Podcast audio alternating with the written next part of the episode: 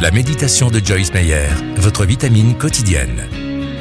Les promesses invisibles sont une réalité. Si vous priez avec foi, tout ce que vous demanderez, vous l'obtiendrez. Matthieu 21, verset 22.